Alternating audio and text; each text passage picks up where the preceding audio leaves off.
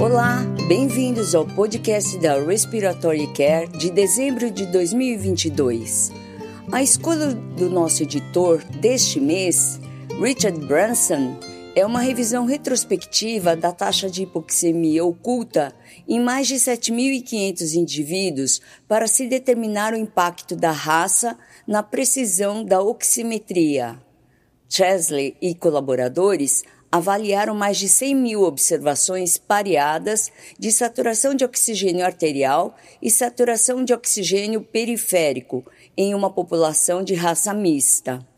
A hipoxemia oculta foi definida como uma saturação arterial menor que 88%, quando a periférica foi de 92 a 96%.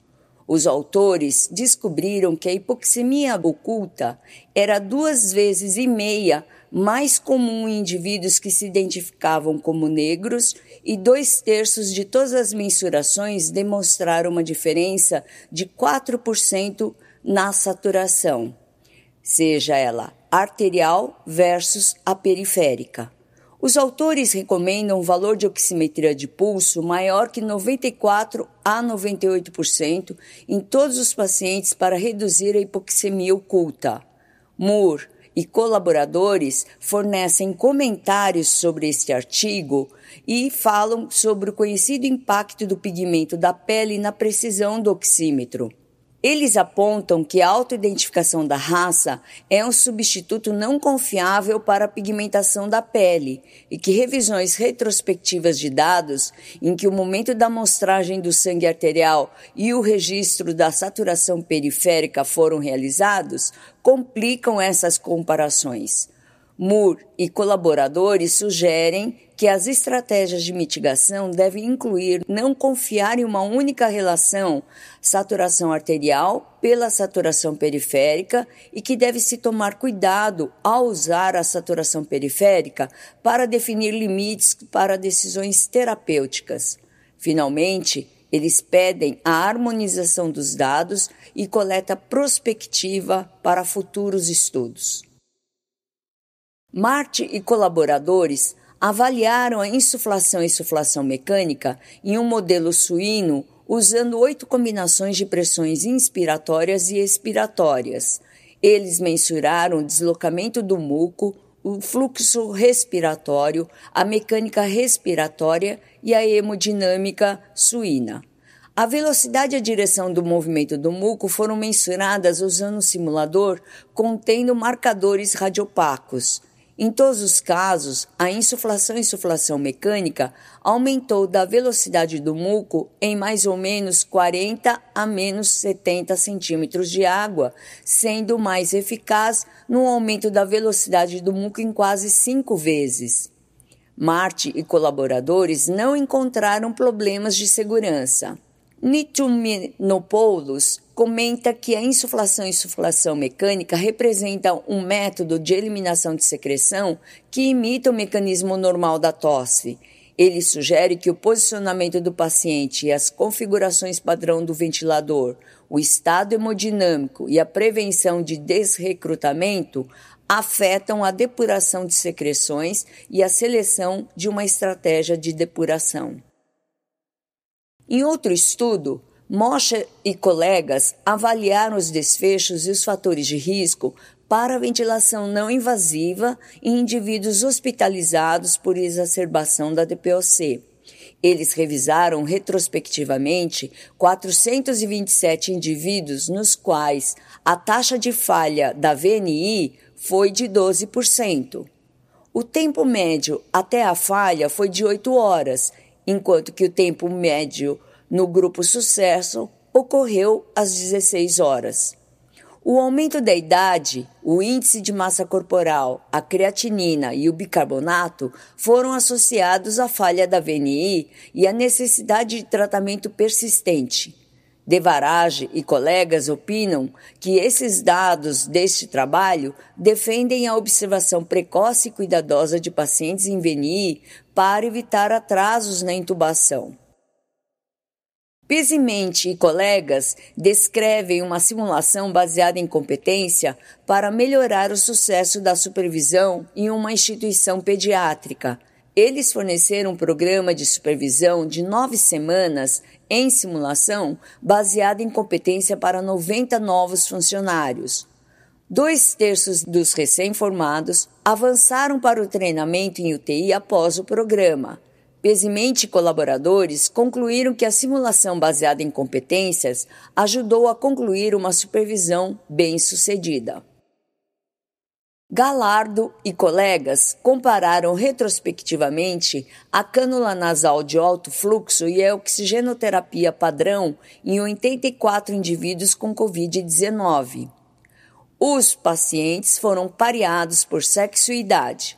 O uso da cânula nasal de alto fluxo não foi preditor independente de intubação endotraqueal após o ajuste para fatores de confusão. Os autores desse estudo concluíram que a cânula nasal de alto fluxo não oferece vantagens sobre a oxigenoterapia padrão. Baedorf, Cassi e outros realizaram um estudo cruzado comparando a ventilação de pressão adaptativa e a ventilação de suporte adaptável em 20 indivíduos com SARA durante o período de uma a duas horas. O desfecho primário foi o volume corrente corrigido para o peso corporal ideal.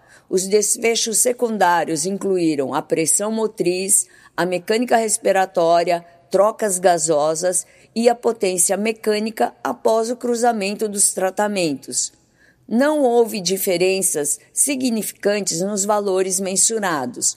A ventilação de suporte adaptável forneceu um volume corrente mais baixo quando a complacência diminuiu. Plotinocol e colaboradores realizaram um estudo de bancada de umidificadores aquecidos usados para fornecer a cânula nasal de alto fluxo, avaliando o impacto de diferentes dispositivos e circuitos em uma faixa de fluxo de 30 a 100 litros por minuto. As temperaturas e a umidade fornecidas foram maiores nos dispositivos em operação invasiva versus não invasiva. Plotinocol e colaboradores concluíram que em fluxos maiores ou iguais a 50 litros por minuto, o modo invasivo de operação deve ser selecionado. Kortinsky e colaboradores avaliaram retrospectivamente a escala clínica infecção pulmonar ou SOFA maior ou igual a 2, se pode prever pneumonia em indivíduos após cirurgia cardiotorácica. Eles usaram coortes de derivação e validação e calcularam a área sob a curva ROC para cada um. Eles não encontraram nenhuma vantagem em adicionar um aumento de mais ou igual a 2 na escala SOFA como fator preditivo de pneumonia pós-operatória. Em outro estudo, Kondo e colegas realizaram uma avaliação de bancada das propriedades de liberação de partículas de dois blisters inaladores de pó seco. Eles compararam o volume de liberação de partículas e o pico de fluxo inspiratório dos DPIs, bem como a resistência de cada um, e relataram diferenças nos fluxos inspiratórios e diferenças resultantes no volume de partículas. Kondo e colegas concluíram que em pacientes com doenças mais graves seja desejável o inalador de pó seco que exige um fluxo inspiratório menor. Kulum e colaboradores entrevistaram terapeutas respiratórios que participaram da retirada de terapias avançadas de manutenção da vida.